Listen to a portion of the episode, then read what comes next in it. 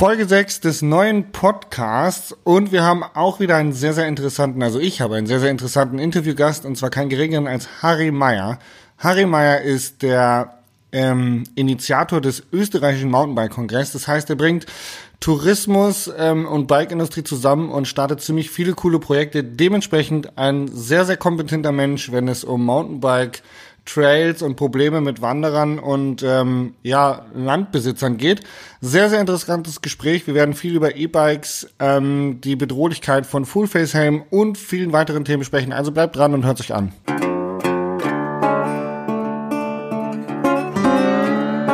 Single Trails und Single Mode, euer Podcast für Lach- und Sachgeschichten rund um die Bikeszene mit Tobi und Jasper. Herzlich willkommen zu einer neuen Folge des Podcasts Single Trail und Single Malt. Ich habe heute einen wirklich interessanten Gast neben mir sitzen, Harry Meyer. Vielleicht hat der eine oder andere seinen Namen schon mal gehört. Der Mountainbike-Kongress aus Österreich ist ähm, auf seinem Mist gewachsen. Und Harry Meyer und ich, wir kennen uns tatsächlich schon einige Jahre wegen La Palma.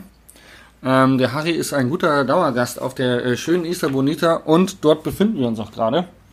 Und heute habe ich die Ehre, dich als Gast hier in unserem Podcast zu haben. Harry, schön, dass du da bist. Vielen Dank, dass du dir die Zeit nimmst, mit mir in diesem Podcast zu reden. Freue mich sehr darüber. Und ähm, was machst du hier auf der Insel? Fahrradfahren. Punkt. Nicht sehr abwegig. Nee, äh, die, die, die wunderschöne Insel La Palma hat mich eigentlich erst zu der Chance gebracht, äh, einen Mountainbike-Kongress überhaupt in die Wege zu leiten. Und wie geschah es? Wie passiert? Das Schöne an La Palma ist, dass nicht nur die Insel schön ist und das Wetter sonnig, sondern dass vor allem jedes Jahr viele, viele Gäste hier sind aus dem Bike-Bereich, aus dem industriellen Bereich, aus dem Fotobereich, äh, dann die ganzen Pros. Jasper damals noch eher jung und stürmisch, mittlerweile eher schon etwas älter und stürmisch. Ähm, Man möchte sagen, gediegener. ja, ergraut quasi. Ja. Danke. Nee, es macht viel Spaß, als, als gefährlicher Halbwissender mit, mit diesen äh, professionellen Bikern äh, über das Gelände zu fahren. Und ja, Situation damals war, meine Kumpels haben mich darauf angesprochen, nach La Palma zu gehen, um Fahrrad zu fahren.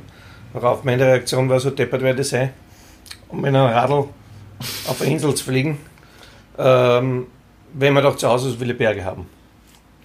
Tja, mittlerweile bin ich Wiederholungstäter zum zehnten Mal auf dieser Insel, diesmal gleich mal drei Monate, quasi Winterquartier, um äh, hier äh, A, Fahrrad zu fahren, äh, brainstormen, äh, mit den Leuten abzuhängen und den Kongress 2019 zu entwickeln. Klingt nach einem vollen Programm. Ich kann aus Erfahrung sagen, dass man die drei Monate auf so einer Insel gut mit Programm füllen kann. Und es meistens eher daran scheitert, dass man zu wenig Zeit hat. Das ist völlig richtig. Vor allem auch deswegen, weil manche Abende eigentlich viel zu kurz sind. Genau. Oder auch die Bar zu viel Biervorrat vorrätig hat. Ja, es gibt auch die wunderschönen äh, lokalen Getränke wie Ayuka Cola. Ähm, man sollte vielleicht ein kleiner Tipp für, für die Hörer, äh, die vielleicht irgendwann auf die Idee kommen, auch auf diese Insel zu fahren, um biken zu gehen. Wichtig ist Puerto Naos. Einige nennen es liebevoll Puerto Chaos, aber hier unten ist tatsächlich äh, der Ort des Geschehens. Hier sind die schönsten Bars. Und ähm, wenn man hier unten wohnt, hat man den Vorteil, immer gutes Wetter zu haben. Genau. Und das ist das Wesentliche. Und das Wesentliche an der ganzen Sache ist, du fährst jeden Tag in den Sonnenuntergang mit dem Fahrrad und schwingst ähnlich wie bei uns im Gebirge mit dem Fahrrad direkt in der Bar ab, um dort im Sonnenuntergang das erste kühle, angenehme Bier zu genießen. Sehr verlockend. Ab und pro genießen. Wir haben ja Genau. ein Programm. Heute der ähm, Single Malt im Hause Gardou, zwölf Jahre alt. Wir kosten. Pro Feuerwasser. Sehr lecker. Ist es ein guter? Ja, Ich bin ja wie gesagt Anfänger im Whisky trinken. Ich bin gefährlicher Halbwissender, wie in allen anderen Berufsfeldern auch. Okay, spannen wir unsere Hörer nicht zu lang auf die Folter. Genau. Harry Meyer. ich glaube, so mit dem Mountainbike-Business an sich hattest du wenig zu tun, sage ich mal, die Leute, die irgendwo auf einer Messe rumlaufen, vielleicht noch nicht gehört. Aber seit einigen Jahren, um genau zu sein, hast du schon drei Mountainbike-Kongresse gemacht. Ja. Stell dich doch einfach mal kurz vor und erzähl doch mal den, den Hörern, was du so machst. Okay. Ja, ist relativ einfach. Äh, viele Jahre hat es mich bereits getrieben, gedanklich äh, einen Kongress zu entwickeln, das Thema Mountainbike mal zusammenzufassen, zu lobbyieren. Das, wie man an meiner Stimme hört, das natürlich in Österreich. Und äh, eines Tages wurde in der Schweiz vom Tommy Giga ein Kongress veranstaltet. Und habe ich mir gedacht, jetzt wird es Zeit, dass du deinen Hintern aufhebst und in Bewegung kommst. Damals war ich auch hier auf der Insel mit, mit Philipp, mit Jasper, mit Stefan und vielen, vielen anderen, auch mit Tobi und Julia und Steffi Matt. Und wir haben viel diskutiert und viel gesprochen und äh, das war das Jahr 2015, nehme ich an. Hier wollte ich den ersten Kongress machen. Letztlich hat es dann gedauert bis 2016. Ja, wie es dann so ist. Wie es dann so ist, genau, weil am Anfang habe ich gesagt, ja, alleine will ich es nicht machen, wir brauchen da noch jemanden dazu. Die dazu waren eher äh, vom, vom, vom den Worten her sehr stark, von den Taten weniger. Ähm, letztlich habe ich dann die, die Biene, die Sabine Höll vom Spielberghaus, ja. mit der habe ich gesprochen und habe gesagt, du Sabine, wie schaut es aus? Machen wir einen Kongress miteinander. Und sie hat gesagt, ja, das ist eine coole Idee, das machen wir. Dann sind wir runtergefahren ins Tal vom Spielberghaus zum Tourismusverband, haben mit denen gesprochen, haben das Projekt einmal vorgestellt. Die haben gesagt, das ist eine coole Idee, das machen wir. Ja, und somit gab es einen Mountainbike-Kongress in Österreich.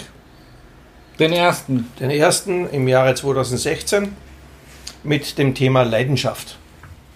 Leidenschaft aus dem Grund, weil alle die Menschen, die ich bis dahin kannte aus diesem Bereich, waren mit Leidenschaft an der Entwicklung des Mountainbike-Sports dabei.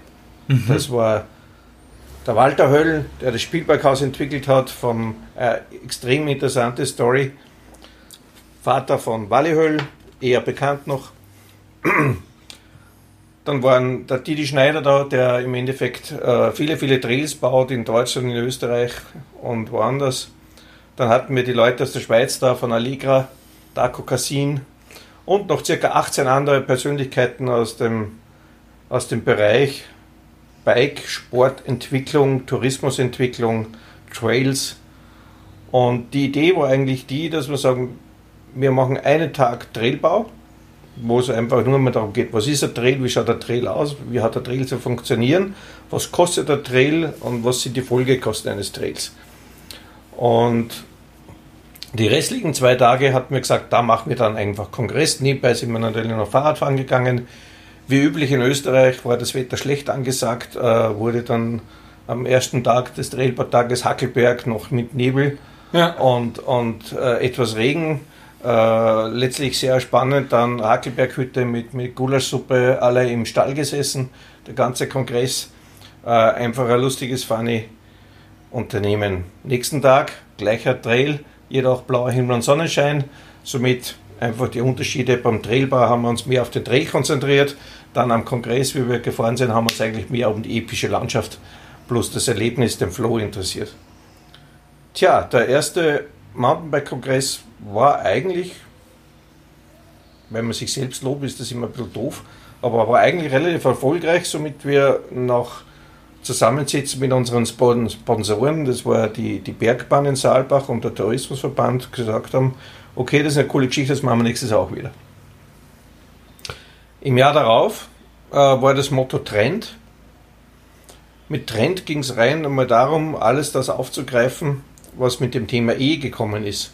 Das kleine E mischt ja im, im Bike-Zirkus momentan relativ viel auf. Man muss dazu sagen, natürlich mischt das E viel auf, aber die Mountainbike-Branche hat natürlich gerne mal schnelle, brachial durchgesetzte Trends. Ähm, wenn man sich verschiedene Laufradgrößen anschaut, äh, was ähm, mit, mittlerweile passiert ist, was äh, Fatbikes anging. Also wir haben häufig Trends, die schnell kommen und manchmal auch schnell gehen. Ähm, letzten Endes aber gebe ich dir recht, dass natürlich das E ähm, glaube ich, der ähm, ausschlaggebendste oder mittlerweile kommerziell gesehen einer der wichtigsten ist. Man könnte sagen, das ist die Demokratisierung des Mountainbike-Sports. Weil nicht nur, wenn wir hier auf La Palma sind, die, die nach La Palma kommen, um hier biken zu gehen, sind in der Regel sehr gute Fahrer. Ja. Das heißt. Meistens auch schon irgendwo eh affin, weil ein Fahrer, der nach La Palma kommt, zumindest, ich würde jetzt sagen, 85 der Prozent der Kunden bei Atlantic Cycling ähm, lassen sich mit dem Shuttle zu 100% bergauf fahren, um dann den puren Abfahrtsgenuss zu erleben. Genau. Und diese Leute sind, glaube ich, E-Bike-affin, weil sie natürlich klar das Mittel zum Zweck bergauf in Kauf nehmen, um eine Abfahrt zu erleben. Und ähm, das E-Bike macht es natürlich einfacher und kommt nahe an den Shuttle ran. Richtig. Beziehungsweise vergrößert, verlängert einfach das Mountainbike-Erlebnis an sich. Ja, das E hat viele, es gibt viele Aspekte, da könnte man über das Thema E stundenlang diskutieren oder darüber reden, über die Vorteile, natürlich auch über die Nachteile, aber letztlich überwiegen die Vorteile und das, was ich vorhin sagte, die Demokratisierung des Sportes ist eigentlich ganz was Wesentliches. Und ein ganz zweiter wesentlicher Punkt ist das Thema Zeit. Das Wertvollste in unserer heutigen Zeit ist das Thema Zeit. Jeder von uns hat am wenigsten Zeit übrig, um seine Freizeit, seine Beziehungen, äh, seine Geschäfte, was auch immer zu pflegen. Und wenn es denn jetzt ermöglicht ist, äh, innerhalb von zwei Stunden ein Erlebnis zu haben, das er vorher vielleicht in vier oder fünf Stunden hatte, und das aber auch noch in einem ausgeglichenen Verhältnis, was jetzt das Thema Schweiß, Mühsal, Müdigkeit etc. anbelangt, dann ist das natürlich ein Riesenvorteil. Aber aus meiner Sicht der wesentliche Vorteil ist das, dass jetzt Bevölkerungsschichten zum, in Bewegung kommen, die sich vorher nicht mehr bewegt haben oder nicht mehr bewegen konnten. Aus welchen Gründen auch immer. Du sprichst jetzt schon auf die Älteren an. Ja, nicht nur auf die Älteren, auch im Endeffekt, man kann sagen, diejenigen, die irgendwelche Verletzungen haben, die äh, Probleme mit den Knien haben, die äh, vielleicht eine gewisse Fettleibigkeit haben oder auch diejenigen, die zu faul waren, den Berg raufzufahren, aber sehr wohl die Natur genießen wollten, indem sie dann bergab fahren bzw. eine Reise oder eine Wanderung machen mit dem Bike. Und das ist der Punkt, der, wenn man es jetzt auf den Kongress wiederum bezieht oder auf die Marktgröße, wir haben in Europa einen Marktanteil von ca. 3,6, 3,8 Prozent Mountainbike-Touristen. Der Tourist an sich ist nicht nur derjenige, der wie wir nach La Palma fahren, sondern der Tourist ist auch derjenige, der im urbanen Bereich lebt, wie in Wien, und der rausfährt in den Wienerwald, um dort biken zu gehen. Das ist für mich auch ein Tourist.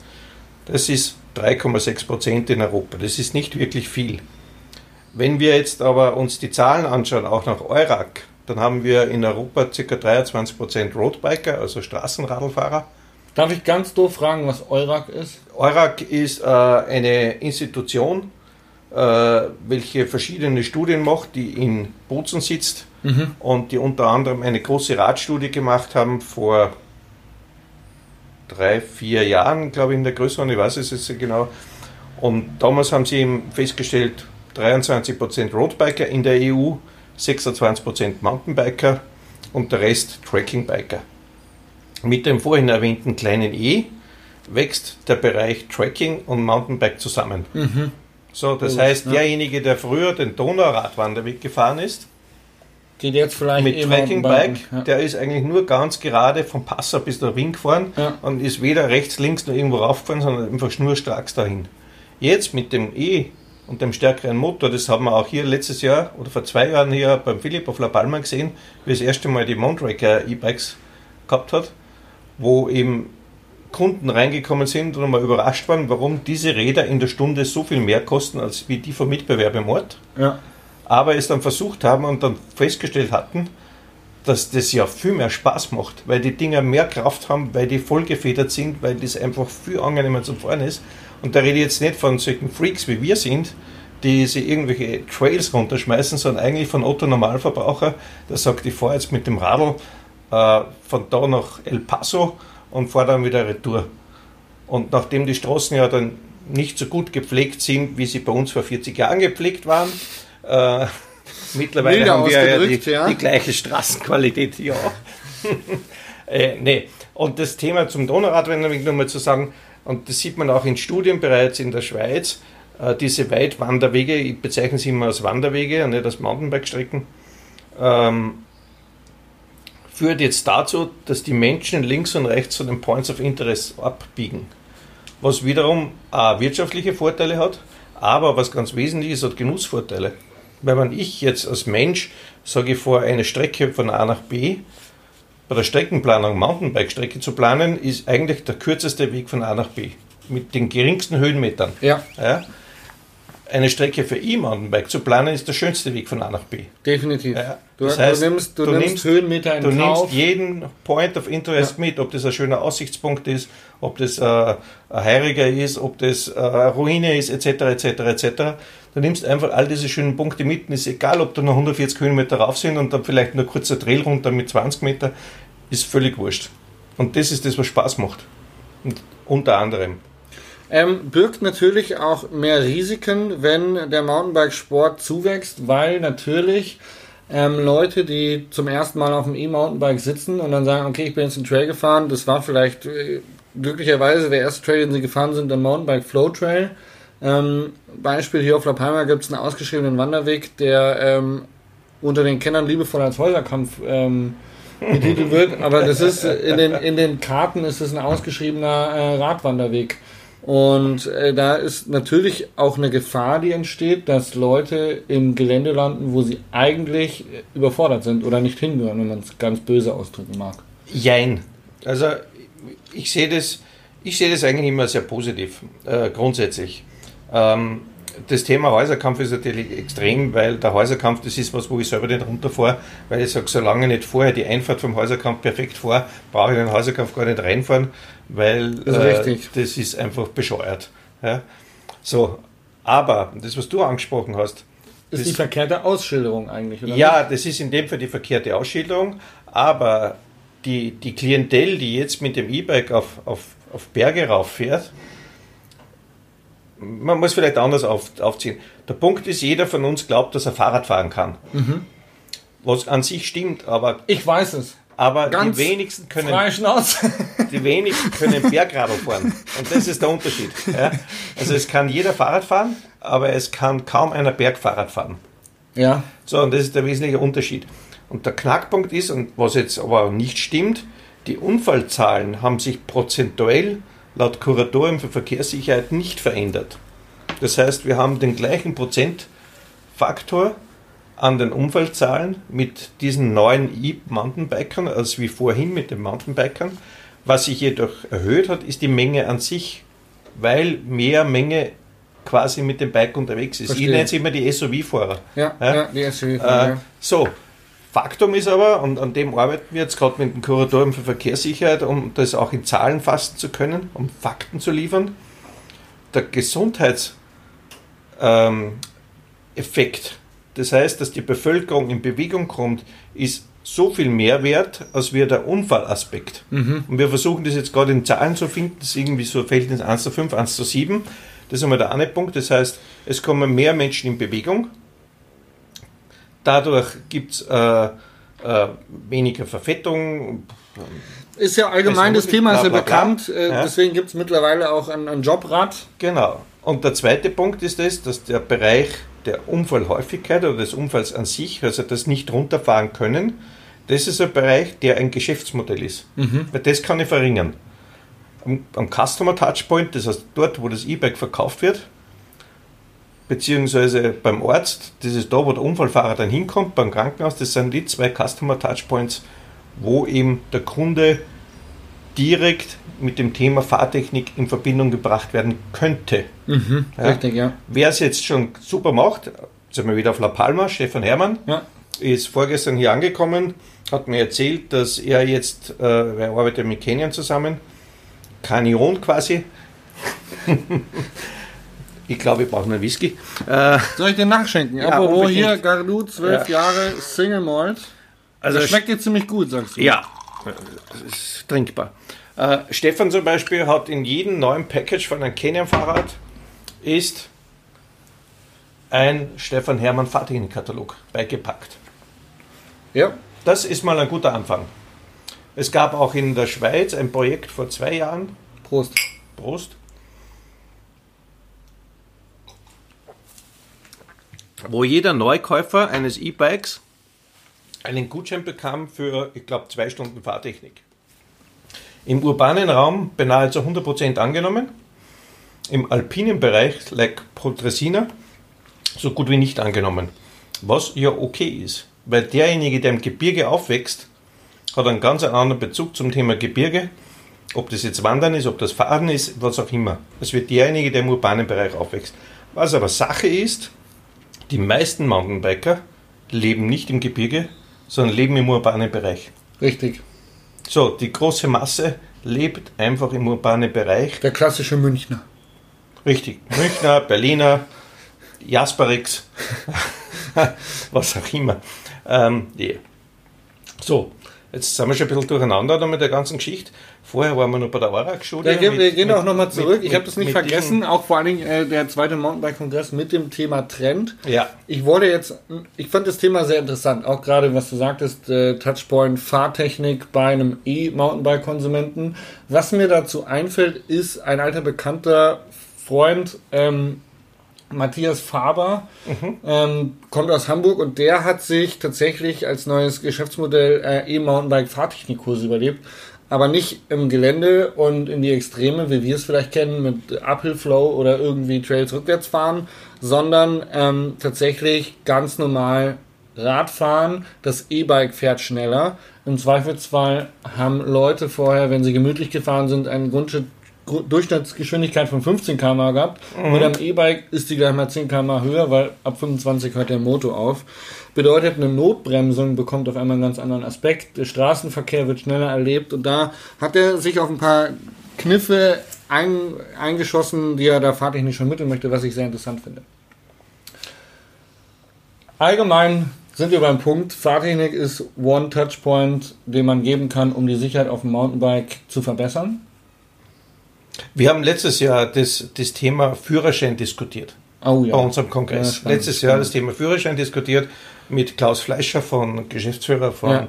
Bosch. E-Bike Systems, mit, äh, Steff, äh, mit Stefan Schlee, Ja. äh, Mr. Uphill äh, mit, wer war da noch dabei? Äh, Armin Kaltenegger von Kuratorium für Verkehrssicherheit und noch ein paar anderen Experten. Letztlich einhellige Meinung der Experten bzw. auch des Publikums, kein Führerschein. Wäre jetzt tatsächlich mein Kein Bauchgefühl gewesen, weil ein Führerschein, also ich stelle es mir so vor, ich würde gern, fürchterlich gern, würde ich zum Beispiel einen Motorroller haben bei mir Mhm. daheim, aber ist beschränkt, dadurch da 50 Kubik fahren, weil der Führerschein sagt, ich darf nicht mehr, brauche ich einen Motorradführerschein Mhm. für alles, was ein bisschen mehr hat. Ich würde aber gerne eine Vespa fahren, darf ich nicht, also kaufe ich mir keine. Dadurch Kommerz eingeschränkt, auch wieder die wirtschaftliche Kraft der Mhm. Genau. Mountainbike-Industrie eingeschränkt. Und es wäre vielleicht ein ganz ein tolles Beispiel vom, vom Uli Stanzi hat mir das erzählt, Herausgeber damals vom Bike Magazin. Sie hatten vor Jahren, vor vielen Jahren hatten sie die Helmkampagne. Da ging es darum, dass äh, die Politik bzw. die Lobby äh, der Versicherung, Versicherungen wollten unbedingt eine Helmpflicht einführen. Ja, Und äh, da haben alle gesagt, wenn wir jetzt eine Helmpflicht einführen, dann wird das der Tod des Mountainbikes sein. Ja?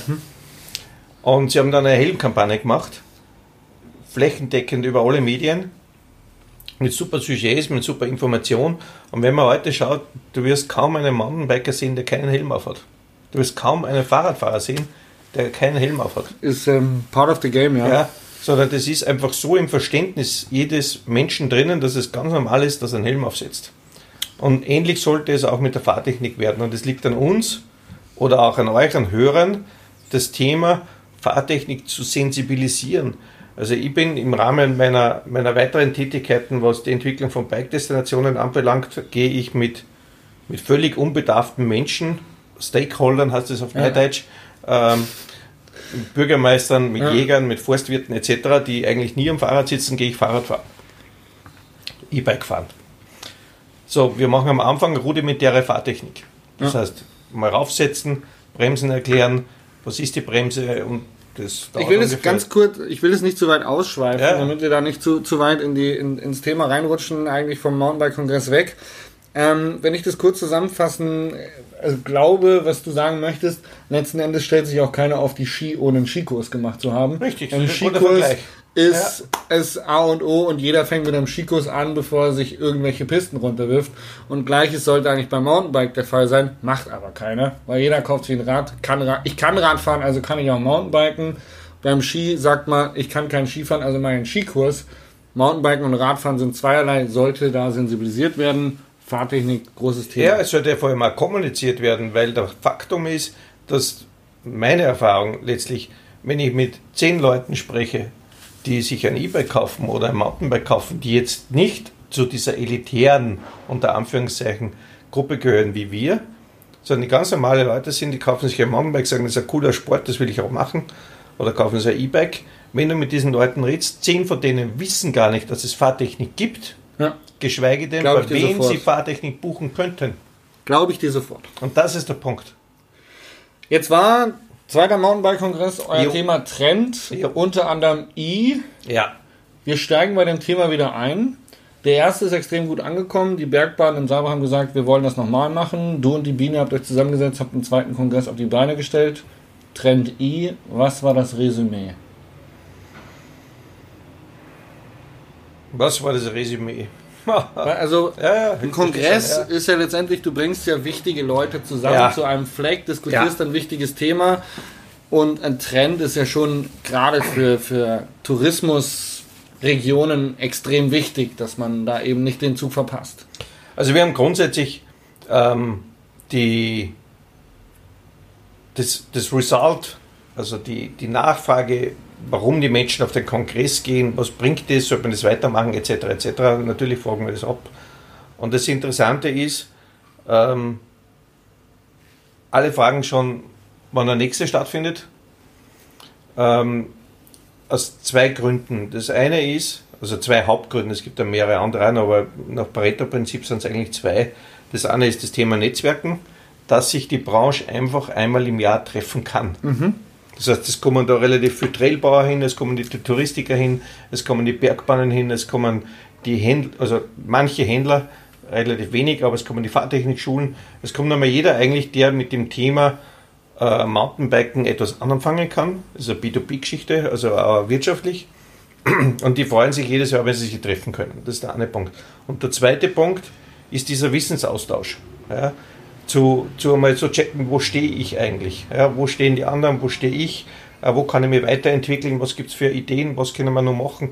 Ähm, und, und wie können wir den Schritt nach vorne gehen, um aus diesem genannten 3,6% Marktanteil irgendwann einmal auf einen anderen Marktanteil zu kommen. Äh, nur um ein Beispiel zu nennen, Salzburger Land hat rund 10% Marktanteil am Mountainbike-Tourismus, Saalbach an sich hat beinahe 20%. Ja, das war mein Grund, früher gesagt, Mountainbike-Kongress, was ist das Ziel des Kongresses? Die nachhaltige Entwicklung des Mountainbike-Tourismus in Österreich. Eigentlich ein scheiß Ziel, weil das kann man nicht angreifen. Ja, ist man dann irgendwann einmal gekommen, so nach anderthalb, zwei Jahren, haben wir gesagt, das funktioniert eigentlich nicht, weil es ist ja nicht ein Ziel, das man nicht greifen kann. Somit habe ich das Projekt 20 entwickelt, wo ich gesagt habe, ich möchte im alpinen und voralpinen Raum, bin dann aufgeklärt worden, Mittelgebirge ist auch noch wichtig, äh, also alles das, was ein bisschen Berg ist Ja. und was viel Berg ist, äh, also hügelig auch, in Europa will ich 20% haben, Marktanteil. Denn wenn wir diese 20% Marktanteil erreichen, dann haben wir viele, viele Vorteile. Das heißt, wir haben eine Lobby, wir scheinen im BIP, das ist ein Bruttoinlandsprodukt auf. Das heißt, wir haben eine ganz andere, äh, wie soll ich sagen, eine ganz andere Schwungmasse, als wie wir es heute haben. Ja. Wir nehmen uns heute dermaßen wichtig ja, und sind dann völlig überrascht, Ich dass wir manche Dinge hier keinen Podcast dass wir manche Dinge einfach nicht bekommen. Ja? Und Ja. Dass, dass das Forstgesetz so ist, wie es ist, zum Beispiel in Österreich, in Slowenien ist das gleiche, verdammt dann keiner. Äh, viele, viele Dinge. Letztlich ist es überall das Gleiche. Bist du der Meinung, dass der Mountainbike-Sport oder der Mountainbiker an sich an die ganze Geschichte oft zu arrogant rangegangen ist? Ja, Zu selbstbewusst? unbedingt. Ich sehe das bei mir auch tatsächlich. Der Punkt ist, der Uli Stanzi hat das Wort elitär gesagt. Und das hat mir ganz gut gefallen, das habe ich, übernehme ich gerne von ihm. Wir sind eine elitäre Gruppe. Und er hat es verglichen mit den Surfern, weil ich komme aus vom Surfen. Ja. Wir haben damals angefangen in den 70er Jahren zum Surfen. Und dann ist das Surfmagazin entstanden. Und das Magazin an sich hat sich immer heftig entwickelt und es waren dann nur nicht die 360s und was ich was alles. Und, und ähnlich ist es mit dem Biken. Wenn du heute ein Bike-Magazin aufschlagst, ist es das Gleiche. Das heißt, nur krasserer Jump, nur, nur eine krassere ja. Line, nur ein krasseres Gebiet, etc. etc. Das ist aber das, was die Masse nicht kann. Das ist ein sehr, sehr entscheidender Punkt, bei dem ich gerne wieder zurückkommen ja. möchte auf den Mountainbike-Kongress beziehungsweise Destinationsentwicklung, weil du ja, glaube ich, auch ganz klar die Meinung vertrittst, zu krasse Strecken sind nicht das, was letzten Endes den Bike-Tourismus ankurbelt. Richtig. Es braucht mehr leichte Strecken. Das ist relativ einfach zu sagen, das kennen wir aus, Ski, aus dem Skibereich. Äh, die jene Orte, die am meisten blaue Pisten haben, haben am meisten Übernachtungen. Sölden hat jede Menge blaue Pisten oder jede Menge Übernachtungen. Saalbach hat viele blaue Pisten, hat viele Übernachtungen. So, jetzt kann man natürlich sagen, äh, ja, wir wollen aber auch fahren, aber schwarze Pisten haben wir jede Menge. Ja. Wir haben in Südtirol, in Österreich, in der Schweiz, in Bayern, wo auch immer, haben wir so viele schwarze Pisten, da können wir überall fahren. Aber es gibt kaum rote Pisten und es gibt so gut wie keine blauen Pisten. Das heißt, wo jeder mehr oder weniger die Natur genießen kann und sicher sich bewegen kann und fahren kann. Und das ist ein Handicap, mit dem müssen wir arbeiten. Das heißt, das, was wir jetzt machen, zum Beispiel Regionsentwicklung Fuschelsee, da ist die Idee, dass man sagt, wir machen jetzt gleich ein EMTP-Projekt und kein MTP-Projekt. Haben als Ziel ausgegeben, wir wollen 20% Marktanteil haben am Sommertourismus mhm. von den Übernachtungen, damit es auch wirtschaftlich ist. Und ist auch eine Zielgröße, die dann, ja, wie gesagt, wo du sagst Schwungmasse, die zieht richtig, dann auch. Genau. Und wesentlich ist, wir versuchen die Mehrheitsbevölkerung das Thema einzubinden. Das ist auch das, was ich vorher gesagt habe. Das heißt, wir gehen vorher mit den Stakeholdern E-Biken, damit die einmal sehen, was hast denn das eigentlich, wo was wir reden. Ja. Ja, gehen vorher mit denen Fahrrad fahren und reden dann. Ja, weil wenn ich mit denen rede, versteht das der nicht. So. Und, und das ist eigentlich ein extrem, eigentlich Hausverstand. Im Nachhinein, ja, eigentlich alles ganz logisch und einfach. Aber wenn du das einmal erlebt hast, mehrmals, dann ist es so lässig und so cool, wenn dann der Bürgermeister hergeht und für sich und seine Frau gleich einmal E-Bike kauft ja, und sagt, das ist klasse. Das ist cool. Ja, und das sind einfach Erfolgserlebnisse. Und ich habe vor kurzem, bevor ich in La Palma gefahren bin, haben wir nur ein Startup-Meeting gehabt in einer Region. Und da waren, ich glaube, fünf Bürgermeister, sieben Tourismusverantwortliche, nur ein paar Stakeholders und natürlich die örtliche Bike-Community, äh, junge Menschen dabei. Und einer von der jungen Bike-Community hat gesagt, naja, aber wir müssen schon schauen, dass wir auch schwarze Pisten kriegen. Und warum ich das nicht mache, warum ich das quasi nicht befürworte in dem Sinne oder, oder propagiere. Mhm. Dann habe ich gesagt, na, ich, grundsätzlich freue ich mich, wenn wir schwarze Pisten kriegen, aber das ist Strategie. Das, das Thema Mountainbikesport ist in der breiten Bevölkerung eigentlich negativ angesehen. Mhm. Das sind diejenigen, die mit Fullfest durch den Wald brettern. Das bin ich deiner Meinung, ja. ja. Und das Problem ist das, es gibt die sogenannte Deppenquote, ja. die gibt es aber in jeder Berufssparte oder in jeder Sportart oder wo auch immer. Die gibt es bei den Wanderer, bei den Jäger, bei den Biker. Aber unser Ansehen in der Mehrheitsbevölkerung ist eigentlich schlecht. Ja. So. Um da komme ich gleich nochmal drauf zu sprechen, ja. erinnere mich bitte dann. Und um das zu ändern, um das zu ändern, bedarf es nicht nur uns, die wir einen Kongress machen, sondern ich sage das auch immer am Schlusswort am Kongress, jeder, der da jetzt hier sitzt oder jeder, der jetzt hier zuhört und ein Biker ist, ist Botschafter dieses Sportes. Ja? Und als Botschafter dieses Sportes ist es ein Unterschied, ob er in einem Bikepark fährt oder ob er so wie wir hier auf La Palma auf Wanderwegen fährt. Ja. ja? Und nicht nur der eigenen Sicherheit wegen, sondern vor allem auch dessen, wenn man sich vorstellt, wir sind da jetzt, letzte Woche waren wir drei Gruppen mit jeweils acht Leuten äh, fahren auf diesen Wanderwegen. Das sind jetzt 3 mal 8 das 24 Leute, das ist nichts. Ja. Ja. Aber die Wege sind ja nicht gebaut fürs Mountainbiken. Somit ja. hast du, wenn du schlecht fährst oder nicht technisch fährst oder wie in einem Bikepark fährst, kriegst du Bremswellen, kriegst du Erosionsschäden, kriegst du alles das, was keiner brauchen kann. Den Rest macht dann das Wasser. Genau. Wenn du jedoch das Ganze, wie soll ich sagen, mit, mit Hirn fährst ja, oder mit, mit Wissen fährst, dann wird das nicht passieren. Dann wird das Ganze eigentlich gut funktionieren und das ist der Knackpunkt. Wenn ich jetzt anfange mit blauen Pisten, dann können eben diese Stakeholders da auch mitfahren, nicht nur die Touristen. Ja.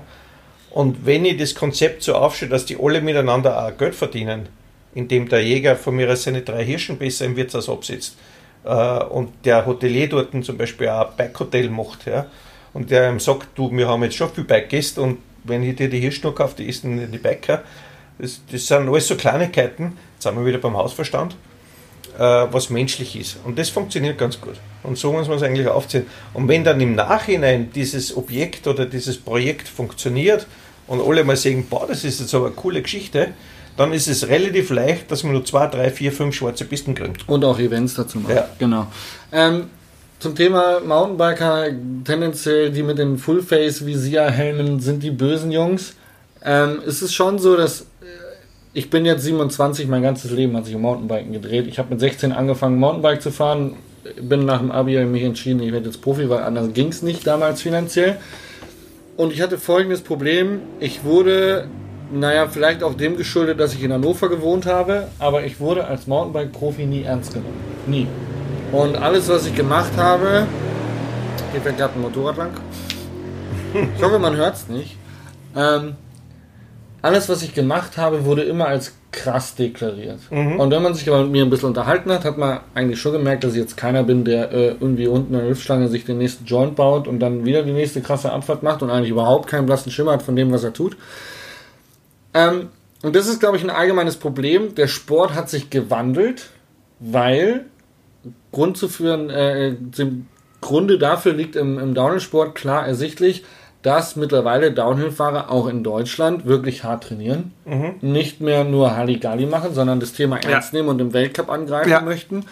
Ähm, das ist so eine Grundtendenz, dass der Sport professioneller geworden ist. Ähm, und unter anderem, dass es einfach weniger von den Leuten gibt, die wirklich nur Rowdytum-mäßig fahren, weil der Sport an sich gewachsen ist und dementsprechend äh, einfach das Bewusstsein für den Sport ein anderes geworden ist. Ähm, Finde ich sehr interessant, weil natürlich, wenn du sagst, du machst eine neue Destination auf, oder äh, eine neue Bike-Region, die anfänglich nur für blaue Pisten und rote Pisten ist und die Familien kommen, dann wird diese Region irgendwie uninteressant für einen Profisportler. Richtig. Und die müssen ja auch irgendwo trainieren, die müssen ja auch irgendwo ihre Daseinsberechtigung haben. Die Welt ist groß genug, die werden auf jeden Fall einen Platz finden. Richtig. Und dann kann man später eingreifen und sagen, okay, jetzt hat es funktioniert und alle sind mit an Bord. Der Bürgermeister, der Tourismusverband, der Jäger, alle sagen, geil, das ist super, wir wollen mehr Mountainbiker haben. Und dann kommst du vielleicht auf die Idee, eine schwarze Piste zu bauen oder einen Weltcup auszurichten. Wie siehst du das mit Leogang? Leogang hat ja auch viel gelernt. Ich kann mich erinnern, ich habe hab mit, mit einem Vorstand von, vom Tourismusverband gesprochen, wie sie eigentlich damals entschieden haben, zum Thema Mountainbike-Sport zu gehen, warum das passiert ist. Und mit dem ich gesprochen habe, der ist auch Jäger und Hotelier. Und er sagt, das Ergebnis damals, das Entscheidungsergebnis war relativ knapp dafür und dann haben sie es umgesetzt. Und wie immer, wenn man von, von jetzt in die Vergangenheit schaut, ist alles ganz easy. Faktum ist, damals war es relativ schwierig. Ja.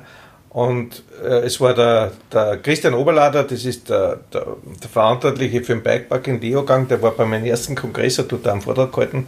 Mit dem haben wir mal unterhalten über die ganze Thematik, also quasi off the records.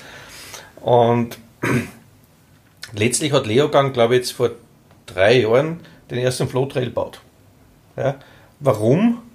Weil die Strecke in Leogang einfach sehr sportlich ist. Ja, das ist eine Strecke, die nicht jeder fahren kann. Und Hat, Leogang hat einfach von Grund aus auch ein ziemlich ähm, steiles Gefälle. genau. Ja, aber das ist egal. Das haben viele andere auch und haben trotzdem einen Flowtrail. Ja. Ja, weil äh, ein Floatrail muss halt travisieren, den muss Ja. halt bauen, den muss Genau, halt anlegen. richtig. Und äh, Aber der Punkt ist, Lehrgang hat sich am, am Anfang einfach sehr spitz auf die Zielgruppe des Downhill-Sports geworfen, was ja okay ist. und Slopestyle, oder? Ja, das kann jetzt, das kannst du besser beurteilen wie ich. Ja, zumindest als Ja. bei den Festivals, so Ja. Out of Bounds, Ja. 26 Tricks, Mhm. da war immer schon viel, viel Traffic. Aber sie haben sehr wohl gemerkt, dass sie mit, mit der Thematik alleine nicht auf lange Zeit überleben können. Und haben einfach dazu gebaut und bauen immer wieder dazu. Und das ist eigentlich der Punkt. Ja? Das heißt, ich muss mir eigentlich immer wieder überlegen, wo ich mich verbessern kann. Ja? Aber das ist ja nicht unbedingt was Neues. Nee. Ja? Das ist, ist ja nicht unbedingt eine Neuigkeit. Aber Du, wir sitzen hier und äh, halten gerade einen Podcast. Ich glaube, als du mich vor äh, mittlerweile fast zehn Jahren kennengelernt hast, hättest du es wahrscheinlich nicht gedacht. Äh, nee, auf, überhaupt nicht, weil dann haben wir noch gedacht, das für ein arroganter kleiner Batz. ja. Und äh, da bist du mit dem Stefan Mangelsdorf da rumgetandelt und äh, irgendwie habe ich die dann einmal besser kennengelernt, haben wir ein voll cooler Typ, dieser Jasper. Hat zwar eine komische Sprache, aber letztendlich. äh, Also Norddeutsch und dann noch die komische Stimme dazu, das steckt man schon gerne mal in eine andere Schublade. Kann ich nachvollziehen, kann ich Äh, da nachvollziehen. steckt schon ja? einfach viel drinnen. Aber letztlich einfach ein voll netter Kerl und immer sehr profunde in seinen Aussagen. Ja, das gefällt mir. Aber zu dem Thema Vollvisier, also Fullface. Aus quasi Habe ich mittlerweile abgelegt, Ja. kann ich sagen. Nee, Also ich gehöre nicht mehr zu den Assis. Ich trinke nee, jetzt Whisky und es, fahre es, Halbschale. es, gab ein, es gab eine super Anzeige, ich weiß es nicht mehr, wo es gewesen ist. Die haben äh, eine Anzeige gemacht, wo sie den Menschen in der Mitte geschnitten haben. Die Ah, eine ja, Hälfte ja, war ja, mit, ja. mit Fullface und die andere Hälfte war, war mit einem normalen Mountainbike-Helm. Und du siehst einfach, wie das psychologisch wirkt. Ja. Ja, und jetzt muss ich mir vorstellen, wenn du kein Mountainbiker bist Ja. und es kommen da vier Handeln oder Grädeln entgegen, die haben alle Fullface auf und ich habe das in Saalbach erlebt, mit den Einheimischen gefahren und die Mädels haben Fullface aufgehabt und dann hat uns irgendeiner aufgehalten, weil wir natürlich wo unterwegs waren, wo es nicht so ganz ideal war. Äh, Und dann hat sie den Helm runtergenommen und gesagt, ah, du bist der Servus, Christi, ja, geht schon weiter, danke. Ach, ne? Ja, geil. Aber du bist einfach bedrohlich. Ja, definitiv. Du bist bedrohlich und das ist der, das sollte man sich einfach auch bewusst sein. Ich, ähm, ist ein interessantes Thema, sehr, kann man sich auch jetzt viel ausschweifen. Nehme ich jetzt tatsächlich mal ganz kurz in Kauf, weil ich das gerne mal loswerden möchte und dieser Podcast bietet mir eine tolle Bühne dafür. Ja. Ähm, ich, wa- was hältst du von Abfahrtski, wenn ich mal ganz doof fragen darf, weil im Downhill-Sport werden kaum, also im Weltcup zumindest, werden kaum Protektoren getragen. Ich kann es erzählen, äh, es gibt einen Vollvisierhelm, es gibt Knieprotektoren, es gibt Handschuhe. Die meisten Fahrer fahren nicht mal mit einem Rückenprotektor. Ich möchte nicht sagen die meisten, aber zumindest die Topfahrer. Ähm, jetzt ist es so, dass im Abfahrtski ein Skifahrer auf einer vereisten Piste 120 km/h fährt, äh, Streif, und die fahren ohne Vollvisierhelm. Die fahren auch besser wie die Mountainbiker. Gut, Zumindest die Österreicher. schöne Antwort. Harry 1, Jasper 0. Punktekonto dir zugeschrieben. Äh, und jetzt eine rationale Antwort. Nee, also ich muss dazu sagen, ich habe mit dem Skifahren vor Jahren aufgehört, jetzt habe ich ein bisschen den Flow verloren. Aber Fakt, also soweit, soweit ich das weiß, noch aus der Vergangenheit und, und auch, ich habe ein paar Freunde, die beim ÖSV Trainer sind, äh, die haben technisch relativ stark aufgerüstet.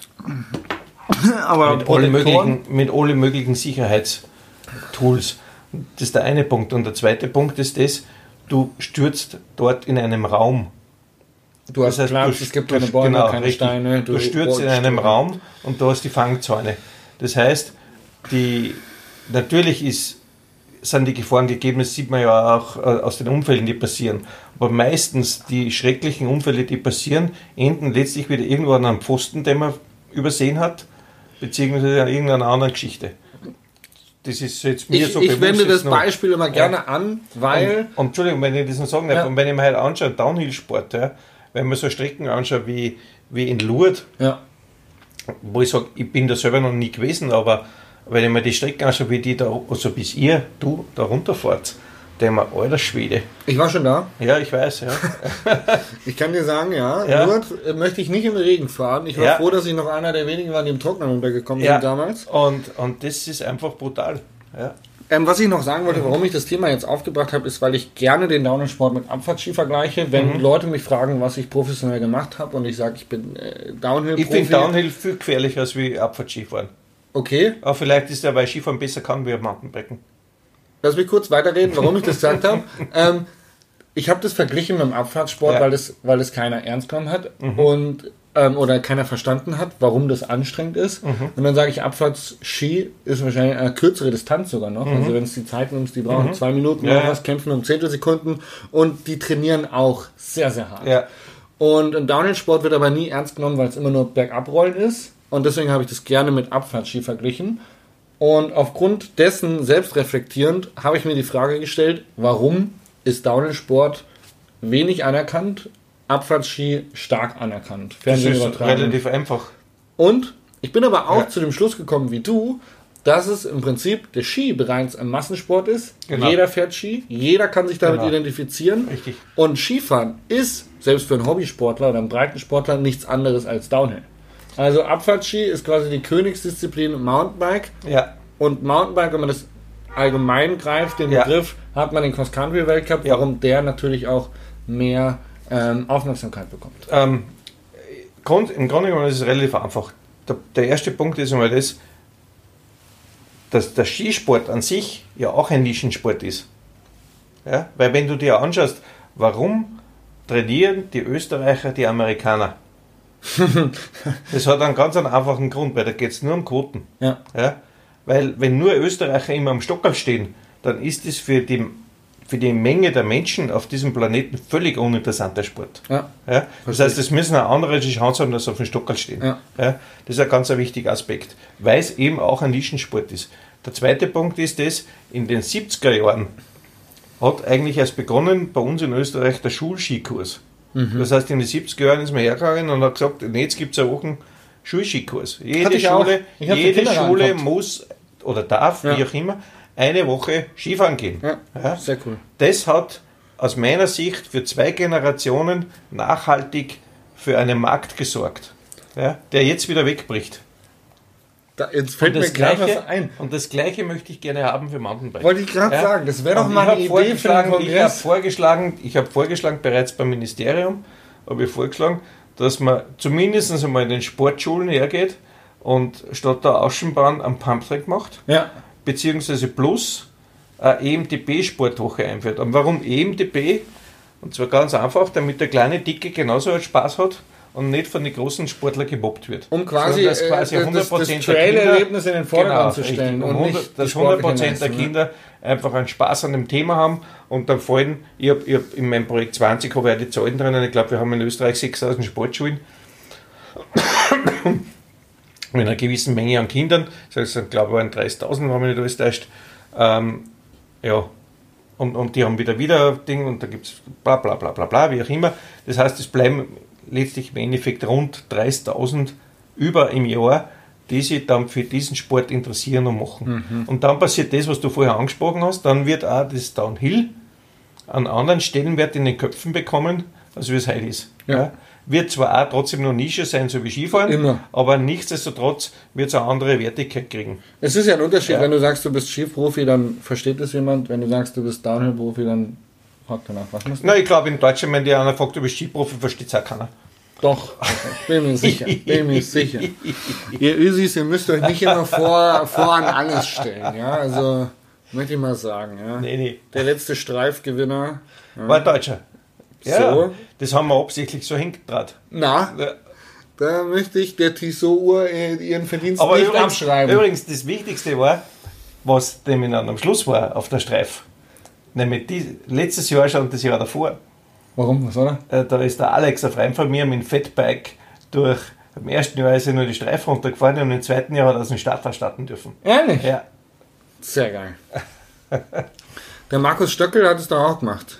An Race Run die Streifen Mhm. runter. Das, ähm, ich persönlich war noch nie da. Ich kann da kein Wort drüber verlieren, wie steil das Streif ist und ob ich steil, mich das ja. trauen würde oder ja. nicht. Also beim Fahrrad würde ich mir es nicht trauen, mit den Ski bin ich schon gefahren, aber die Ski ist relativ einfach, als Weil wenn man dann Skifahren immer, kann. ja. Aber das ist immer so. Wenn, wenn ich Fahrrad fahren kann, ist es auch einfach. Also wenn ich Bergradl fahren kann. So, jetzt ist es so, dass der vierte Mountainbike-Kongress in den Startlöchern In den steht. Startlöchern steht, der wird auch hier entwickelt, zum großen Teil, auf La Palma. Kannst du schon ein Thema preisgeben? Ja, kann ich schon. Also es wird, es wird ein Schwerpunkt wird sein, das Thema Gesundheit. Ja.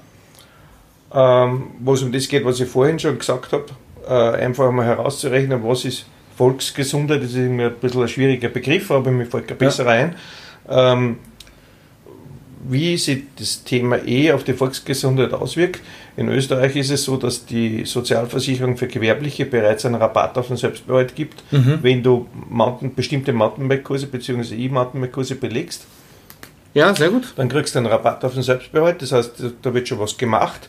Das ist ein Riesenfaktor. Das ist auch immer, jetzt nochmal abschweifen kurz, was ich immer sage, man muss das, man muss nicht, aber man sollte das Thema Mountainbike oder generell jedes Thema auch von verschiedenen Blickwinkeln betrachten. Mountainbike ist nicht nur Sport, Mountainbike ist nicht nur Tourismus, Mountainbike ist nicht nur Gesundheit, sondern es gibt so viele Dinge, die du damit verknüpfen kannst. Und wenn du das machst, dann kriegst du aus diesem Nischenthema auf einmal ein Riesenthema. Somit ist heuer ein Thema das Thema Gesundheit. Wie kann ich Gesundheit fördern mit dem Thema E-Mountainbike? Das zweite Thema ist Kinder. Das heißt, weniger Screenstunden, mehr Bewegungsstunden. Ja. Du kennst den Pumptrack in Wals. Ich kenne den Hamburg in Walz, ich war Genau. selber schon da und ähm, ich habe mit dir schon vorher darüber gesprochen, Mhm. wie viele, ähm, wie krass die, die Bewegungszeiten auf diesem Ding sind. Ähm, super interessant, interessantes Thema. Pumptracks allgemein. Bewegungszeiten von Kindern bin ich ganz bei dir, bin ich, finde ich super interessant. Mhm. Erzähl weiter. Ähm, ein weiteres Thema wird sein äh, Hybrid. Hybrid in dem Sinne der Hybrid-Gast. Das heißt, jener Gast, der sagt, ich gehe biken und ich gehe wandern. Das heißt, die Menschen, der Gast an sich benutzt die gleichen Wege. Also nicht Konflikt, sondern, sondern eigentlich der gleiche. Ja. Toleranz quasi. Richtig, ja. Und das wird der zweite Bereich sein. Und der dritte Bereich fällt mir jetzt im Moment nicht ein, weil da habe ich vielleicht schon. Vielleicht ist auch noch geheim. viel Wir möchten auch noch Ja. ein bisschen was natürlich ähm, Da Spannung, unter der auf, Decke halten, ja, ja. Ja. Ja, ja. Spannung, Mhm. äh, Spannung aufrechthalten. Hast du schon ein Datum? ja 1. bis 3. Oktober. 1. bis 3. Oktober, Mountainbike-Kongress In Nummer Saalbach. 4 in Saalbach In hinter Glemm. Österreich, genau. Wir sind gespannt. Die Zuhörer sind natürlich, kann man dazu hören? Herzlich eingeladen? Sind Sie eingeladen? Ich möchte mich vorsichtig ausdrücken. Ja, es ist klar. Punkt ist das, wir haben begrenzte Sitzkapazitäten. Ja. Also wir haben rund 120 Plätze, Mhm. weil die Location ist geil. Ich möchte Und- noch einen Whisky. Bitte? Soll ich dir dein Glas Whisky auffüllen? Single Malt. Nein, jetzt muss ich gerade noch sprechen. Okay. Ja. ähm, na, wir haben 120 Sitzplätze rund, das ist im Tourismusverband in Saalbach, das ist ein tolles, architektonisch einwandfreies, super Gebäude. Und was noch ein bisschen ziemlich geheim ist, wir werden eine super coole neue Location bekommen und dort unser klassisches Pressegespräch machen und unser Abendessen. Was wie immer ist, was wir beibehalten, das ist Spielberghaus, ist einfach Klassiker. klasse, Klassiker am Abend Klassiker. alle beisammen, Grillabend bei Walter und Biene. Äh, wirklich, wirklich geil, wirklich super. Und natürlich, logisch, äh, miteinander biken gehen und viel reden, viel quatschen, viel, viel Zeit miteinander verbringen. Jetzt mal ein bisschen aus dem Nähkästchen geplaudert. Der Tobi war ja auch schon mal bei dir. Tobi! Tobi war super. Tobi war sogar schon zweimal bei mir. Ja. Tobi war im ersten Jahr bei mir und äh, hat einen Vortrag gehalten zum Thema ähm, mit kleinem Budget Werbung zu machen für, für Mountainbike-Regionen, weil er war damals Botschafter in der Lenzerheide. Ja. Und er war voll lieb. Also er hat einen Stapel Karten gehabt und hat sich super vorbereitet, grafisch einwandfrei, Ja. einwandfrei, ganz tolle Folien, auch inhaltlich. Aber er war natürlich einfach sehr nervös, war sein erster Vortrag in seinem Leben. Und letztes Jahr hat er seinen Filmvortrag gebracht, äh, The Experience, na, The Travel of, the, wie hat der heißt? Äh, Experience of Traveling? Ich ja? glaube. Ja, so in die Ich ähm, muss lügen, aber ich glaube ja. Ja. Aber Es liegt am Whisky. Wir schieben es auf den höchst, Single Malt. höchst professionell, höchst professionell. Ein, also wenn jemand die Chance hat, sich diesen Vortrag anzuhören, Filmvortrag, dann sollte er es unbedingt Bitte tun. nicht zu viel Schleim, gell? Das ist Nee, ähm, das ist Tobi nicht und Schleim. mein Podcast. Also wir Nee, wollen den. Tobi jetzt auch nicht zu Nee, ich würde Himmel das, loben. nee, ich würde den Tobi ja nicht loben. Aber äh, in diesem Zusammenhang muss ich sagen, da war eine einwandfreie super Leistung. Also ganz, ganz tolle Ich Performance. muss mich ähm, dir anschließen. Und wenn jemand da jetzt da mithorcht, das muss ich jetzt trotzdem sagen, weil es ja keine Werbung ist, sondern ich bin ja eigentlich außen vor. Wenn jemand da jetzt das hört äh, und irgendwie so ein Automobiltandler ist für irgendwelche 4x4 Fahrräder, also SUVs oder so Zeug, und der nicht in Deutschland ist, weil in Deutschland hat er Land Rover äh, das bereits okkupiert, ähm, unbedingt den Tobi buchen für so einen Filmvertrag. Das ist wirklich geil für seinen Kunden. ich muss äh, auch so gestehen, ich war er wirklich super. Die in München, sind ein Hammer. Ich war, ich war in München bei seinem Vortrag. und, und auch sein Schmäh ist super. Ich muss ehrlich sehr gestehen, authentisch. ich kenne den Tobi jetzt klasse. schon seit vielen Jahren Ja. und ähm, den Vortrag, muss ich sagen, der ist Ja, Tobi und Jasper haben eines gemeinsam. Wenn die hinter mir mit dem Fahrrad fahren, sagen sie immer, Harry, nicht so weit hinten. Ähnlich. Ja, Kurze Anekdote noch ähm, von uns beiden. Ach, die Rucksackgeschichte. Gerne. Ähm, ich kenne den Harry ja schon nun einige Jahre hier auf La Palma und es gab einen Tag, an dem ich die Ehre hatte, ihn zu guiden. Es war ziemlich viel Wasser von oben. Und ich habe ihn noch gewarnt vor einem. Ast, der in den Trail ragt. Da war Jasper ist größer als ich. Richtig. 1,86. Harry, welche Größe hast du? 1,79. 1,79 sind ganze 7 cm Unterschied. Ja. Ähm, kann man sich auf jeden Fall schon denken, bei 7 cm Unterschied muss ich mich nicht ducken. Der, der, Ist Knackpunkt, der. Knackpunkt ist das, die, wie ich bereits vorhin erwähnte, haben sie immer gesagt, Harry nicht so weit hinten. Jetzt habe ich das brav gemacht, gestreckte Beine, wie es halt so sein muss, und bin hinter dem Jasper gefahren. und der, den Ast habe ich ja wunderbar erkannt. Ähm, der Ast mich auch, also beziehungsweise meinen Rucksack. Tja, Und dann war der Rucksack dahin und Harry fast vom Fahrrad. ja, aber zum Glück war der Rucksack kaputt. Sonst wäre ich am Baum gebaumelt. Lustige Geschichte, auf jeden Fall. Ähm, Folge dessen hat der Harry mich im Schmäh, wie der Österreicher sagen würde, in Deutschland äh, zum Spaß, aus, aus Scherz, mich immer dafür verantwortlich gemacht, dass sein Rucksack kaputt ist und dementsprechend habe ich dir dann einfach mal einen neuen zugeschickt. Ja, richtig. Also einen alten getragenen von mir, ein schönes Evok-Modell, habe ich ihm zukommen lassen. Ja, und ich fotografiere seitdem immer brav und immer brav wie Instagrammen oder wie immer das heißt. Ja, Ja, und sag immer, äh, ja, auch Jaspers äh, super Rucksack. Nur leider ohne Autogramm. ja. Ja, aber es Ich, ist wir gut sind so. dabei. Wir beide haben ausgemacht, dass wir Autogrammkarten machen. Ja, richtig, Für genau. 2019. Ja. Mhm. Das wird auf jeden Fall ein Projekt von uns. Ich unterschreibe mit seinem Foto. Wir machen ein Foto vom Harry, wo, wo ich dann unterschreibe. Wir machen zwei. Wir machen zwei Autogrammkarten. Genau. Mhm. Und Die ähm, verlosen wir dann hier in diesem Podcast. Das ist cool. Ich Wer bin mir nicht sicher, ob die Leute das wirklich haben wollen, aber aus Spaß an der Freude kann man es einfach mal anbieten.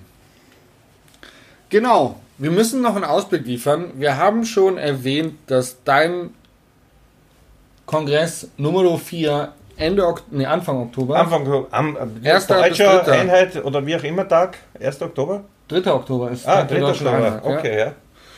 Sehr, sehr freundlich von den Österreichern, das auf diese Feierlichkeiten zu legen, dass wir wieder keine Zeit haben. Nee, ja da, wohl dann klar. habt ihr eben Das Zeit. ja dann habt ihr nicht die Ausrede, sagt, ihr müsst arbeiten gehen, Es weil ihr so fleißig Man seid. kann das auch natürlich ins Positive drehen, Ja. aber ich wollte jetzt auch einmal einen Vorwurf machen. Nee, nee, ich, ich bin ja immer positiv. Warum kommt der grüne Balken jetzt da hier so schnell? Der grüne Balken kommt die ganze Zeit so Ah, schnell, der okay. zeigt, dass es aufnimmt. Harry, Ja. Hier. wie geht's weiter bei dir? Ach ja.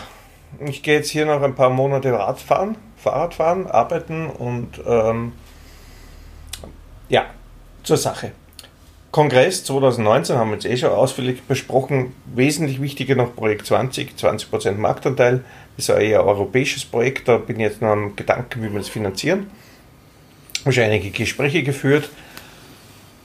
Und nebenbei eigentlich kann man sagen, Destinationsentwicklung für verschiedene Destinationen, unter anderem im Augenblick Entwicklung Okay. eines Rundwanderweges für das Salzkammergut in der Länge von rund 460 Kilometern. Das sind jetzt Goals, die du dir gesetzt hast, die irgendwie deine Leidenschaft Mountainbike betreffen und ähm, in Kombination natürlich auch mit, mit einem Geschäftsmodell irgendwo dann am Ende des Tages ein bisschen Geld zu verdienen. Aber was sind deine privaten Ziele 2019? Das ist ja total geheim. Ehrlich jetzt? Nein, ich kenne noch keine. Du hast dir noch keine guten Vorsätze für 2019 Meine? Vorsätze sind immer gut. Ja? Naja, das weiß ich nicht, aber Nee, ne, mein Vorsatz ist das, dass ich die perfekte Mountainbike-Dame kennenlerne, die dann äh, mit mir dann da hier auf La Palma du bist auf geht. der Suche aktuell. Ne, ich bin nicht auf der Suche, ich werde gefunden. Das ist Ja. eine richtige Einstellung. Das ist wirklich, kann ich hier nochmal an dieser Stelle sagen, wer die perfekte Frau sucht, wird sie nicht finden. Harry Meyer ist noch zu haben. Absolut lustiger, affiner Mountainbiker. An die Damen, die das hören, bitte gerne. Meldet euch auch gerne bei uns. Wir leiten die Kontakte weiter an Harry Meyer. Vielleicht dürfen wir dich dann ja nächstes Jahr mit einer Dame auf dieser Insel begrüßen. Wäre sehr nett. Tja, da bin ich noch am überlegen. Wir sind bei 59 Minuten. Cool. Harry, Exactement, ein Podcast mit Harry Meyer, ein Österreicher, der den Mountainbike-Kongress ins Leben gerufen hat. Und ganz wichtig, die Österreich-Werbung gibt 2019 erstmals Geld für Mountainbike-Tourismus aus. Auch ein schöner Satz zum Abschluss. Das heißt, in Österreich geht's voran. Ähm, ich würde mich freuen, einen Pendant in Deutschland interviewen zu dürfen. Vielleicht meldet sich ja jemand. Ähm, was ich sagen kann, ist, ich bedanke mich recht herzlich, dass du heute mein Gast warst. Es war wirklich lustig mit dir. Jasper, es ist immer lustig mit dir. Single Malt, die halbe Flasche ist, na, halb ist ein bisschen viel. Wie viel ein? Drittel. An, ja, das ist ja, der, der Rest ist verdunstet. der Rest ist Bei verdunnt. dieser Hitze hier auf der Sonnenterrasse auf La Palma. Ein Drittel, ein Drittel Flasche Whisky. Ich freue mich drauf. Ich würde mich auch freuen, Gast in deinem Kongress sein zu dürfen. Ja, auf jeden Fall. Und ich freue mich, dich nächstes Jahr mit einer Herzensdame hier zu begrüßen. Keine Drogen am Ende. ähm, das war's vom Podcast mit Harry Meyer. Vielen Dank Vielen fürs Dank. Zuhören. Äh, Dank, dass ihr habt eine Medaille verdient. Und die, die es nicht lassen können, es gibt noch weitere Podcasts mit Jauch von Jasper. Genau. Single Trail und Single Malt verabschiedet sich, der Podcast von Tobi und Jasper. Und ähm, wir hauen rein. Auf Wiedersehen. Oh je.